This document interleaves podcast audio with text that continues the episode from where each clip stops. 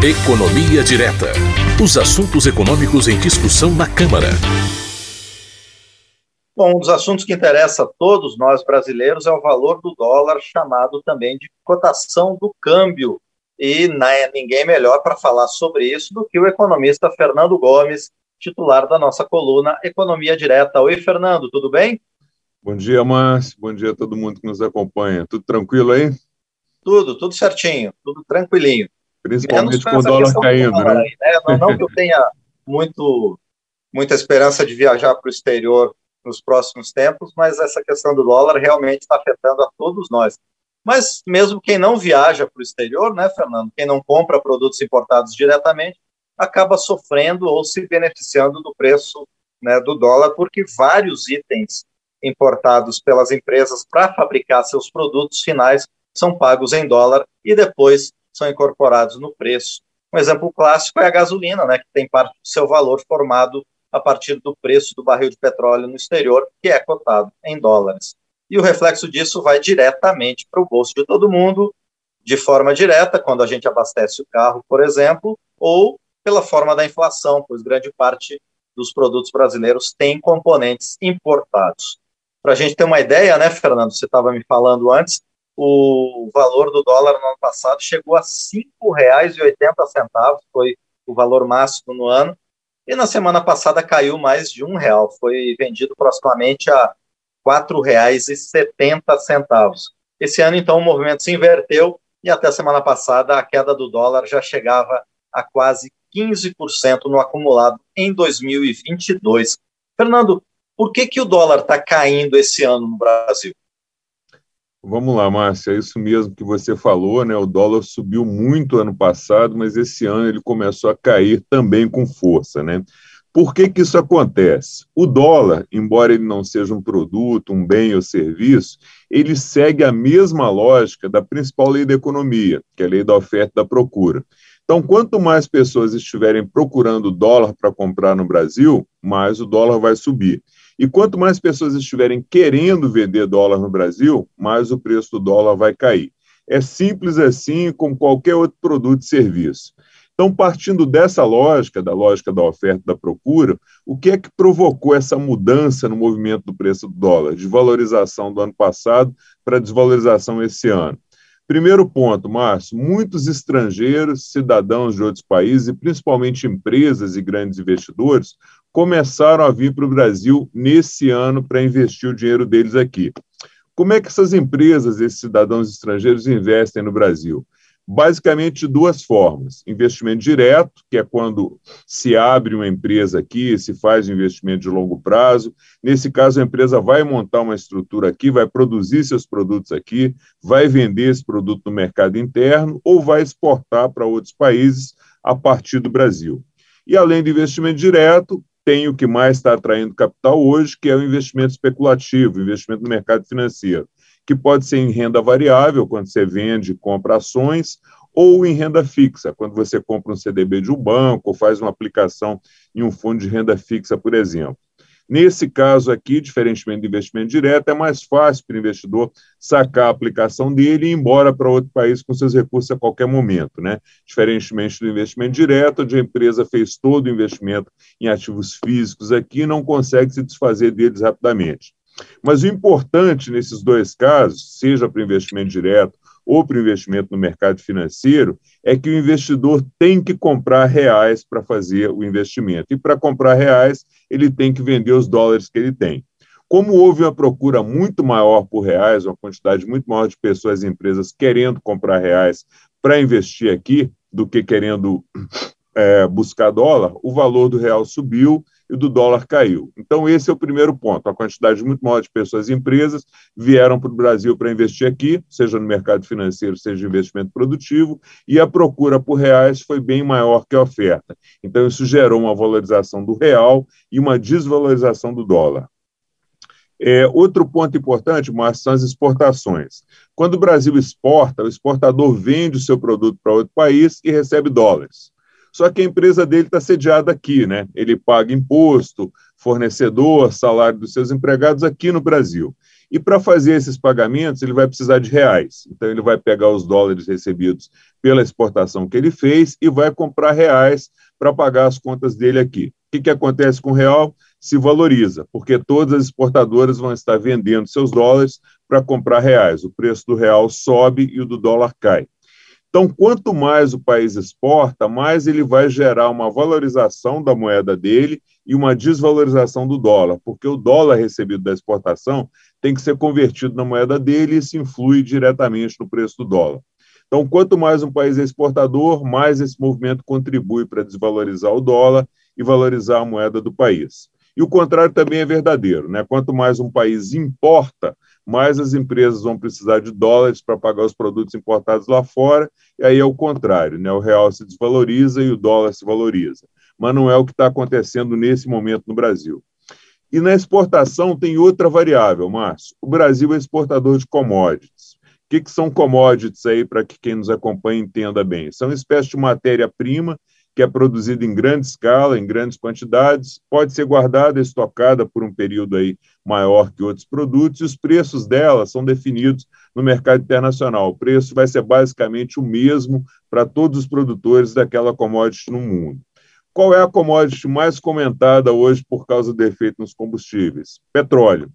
Outro exemplo de commodities são minérios, soja, trigo, milho, e o Brasil é um grande exportador desses produtos. E por causa é um grande exportador desses produtos e o preço das commodities ele aumentou muito, principalmente alimentos e grãos no mercado internacional por causa da guerra.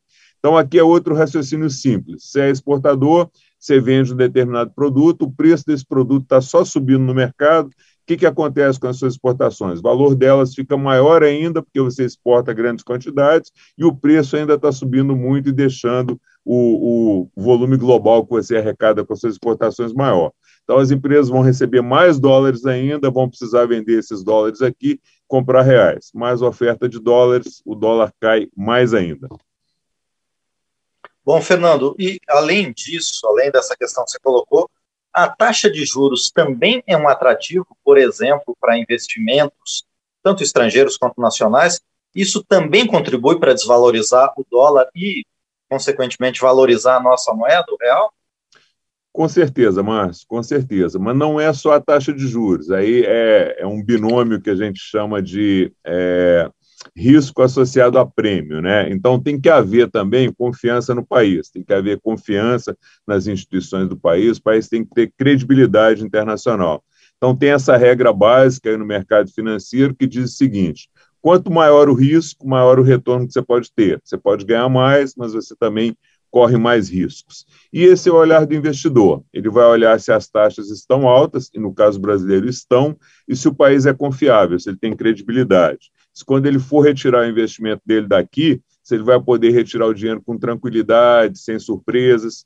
E aqui entra o que a gente chama de credibilidade institucional, né, que é não mudar as regras no meio do jogo. O investidor vem para cá, investe aqui, e quando ele veio, não tinha nenhum imposto na hora de remeter o dinheiro para o país dele. Só que aí, quando ele vai resgatar investimento, aí se criou um imposto, ele vai ter que pagar esse imposto. Então, mudou a regra do jogo no meio do jogo. Consequência, o país perde credibilidade com os investidores e esses investidores vão pensar cinco vezes para voltar a investir aqui. Então, essas duas variáveis, Márcio, que vão ser olhadas pelo investidor na hora de colocar o seu dinheiro em outro país, alta rentabilidade, que é medida pela taxa de juros, e o nível de confiança que o país tem, que as instituições do país têm, são determinantes. Então, existem muitos investidores vindo para cá para aplicar seus recursos no mercado financeiro aqui, e aí acontece o que a gente explicou antes, né? Para investir aqui, ele precisa comprar reais, vender seus dólares, mais dólares sendo oferecidos do que procurados, o dólar cai e o real sobe.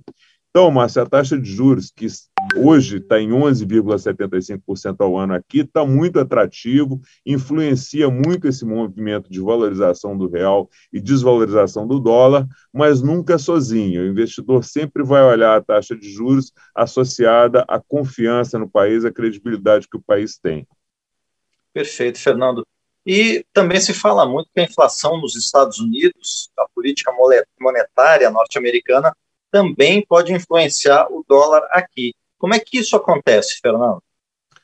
É isso mesmo, Márcio. Essa é uma das chamadas variáveis externas, né, que não dependem das medidas adotadas aqui internamente, mas que pode afetar a vinda de investidores para cá e também o preço do dólar. E por quê? É o mesmo conceito de taxa de juros interna aqui do Brasil e de credibilidade que a gente comentou antes, só que agora olhado em comparação. O investidor analisa as condições de rentabilidade e risco aqui e depois compara essas condições é, com as condições de outros países. Qual país tem a taxa de juros mais atrativa para o investidor nesse momento? Brasil, sem sombra de dúvida. Nesse momento, a taxa de juros aqui está 11,75, né, como a gente comentou, e a taxa de juros americana está 0,25, podendo ir aí para 0,50% ao ano em um primeiro momento. Então, a taxa de juros do Brasil é muito melhor, mas isso significa que todo mundo vai vir para cá? Não, porque entra o fator da credibilidade do país. Qual país tem mais credibilidade? Em qual país os investidores internacionais confiam mais? Os Estados Unidos. Então, Márcio, o que vai ocorrer é sempre uma comparação entre taxa de juros e o risco do país, entre a taxa de juros e a confiança que o investidor tem no país. Nesse momento, com a Selic a 11,75, tem um fluxo muito maior de investimentos financeiros vindo para cá.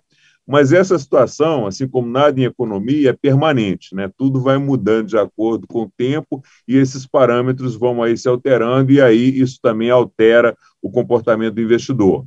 Então, os investidores vão estar sempre olhando os movimentos que são feitos aqui no Brasil e que são feitos lá no mercado americano. É, por isso que se fala que se os Estados Unidos apertarem a política monetária, o Brasil pode perder investimentos. O que, que seria apertar essa política monetária? Seria você subir os juros de forma mais rápida, como o Brasil fez agora, recentemente. Vamos dar um exemplo aqui. Suponha que os Estados Unidos elevem a taxa de juros deles para 3% ao ano até o final desse ano. E o Brasil chegue aí a 12,75%, 13%. O fluxo vai continuar o mesmo de agora, gerando essa mesma desvalorização do dólar? Provavelmente não. Uma boa parte dos investidores vai preferir ganhar 3% e investir no mercado americano do que ganhar 12%, mas correndo o risco, entre aspas, né, do mercado brasileiro. E tem mais uma variável, mas que aí não tem, uma, não tem relação direta com, com a taxa de juros do mercado americano, mas que eu acho que pode ter uma grande é, importância aqui na avaliação de risco do Brasil, que é as eleições. Né? As eleições, dependendo do candidato que estiver à frente, do plano de governo dele e da percepção de risco que ele gera, pode aumentar ou diminuir a, o apetite dos investimentos do, dos investidores para vir para cá. Então, é, se aumentar muito essa, essa percepção de risco, não adianta você ter taxas de juros altas. O investidor não vai querer correr o risco. É o conceito básico do mercado financeiro, rentabilidade sempre anda ju junto com risco. Quanto maior a rentabilidade, mais risco você corre.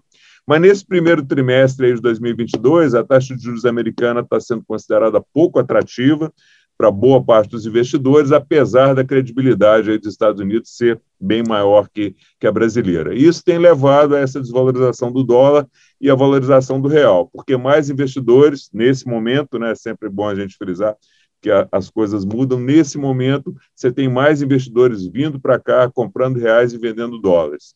Então, se os Estados Unidos começarem a subir a taxa de juros lá de forma mais rápida para segurar a inflação, esse movimento de alta dos juros lá pode mexer com a decisão de boa parte dos investidores, no sentido de tirar recursos daqui e levar para lá.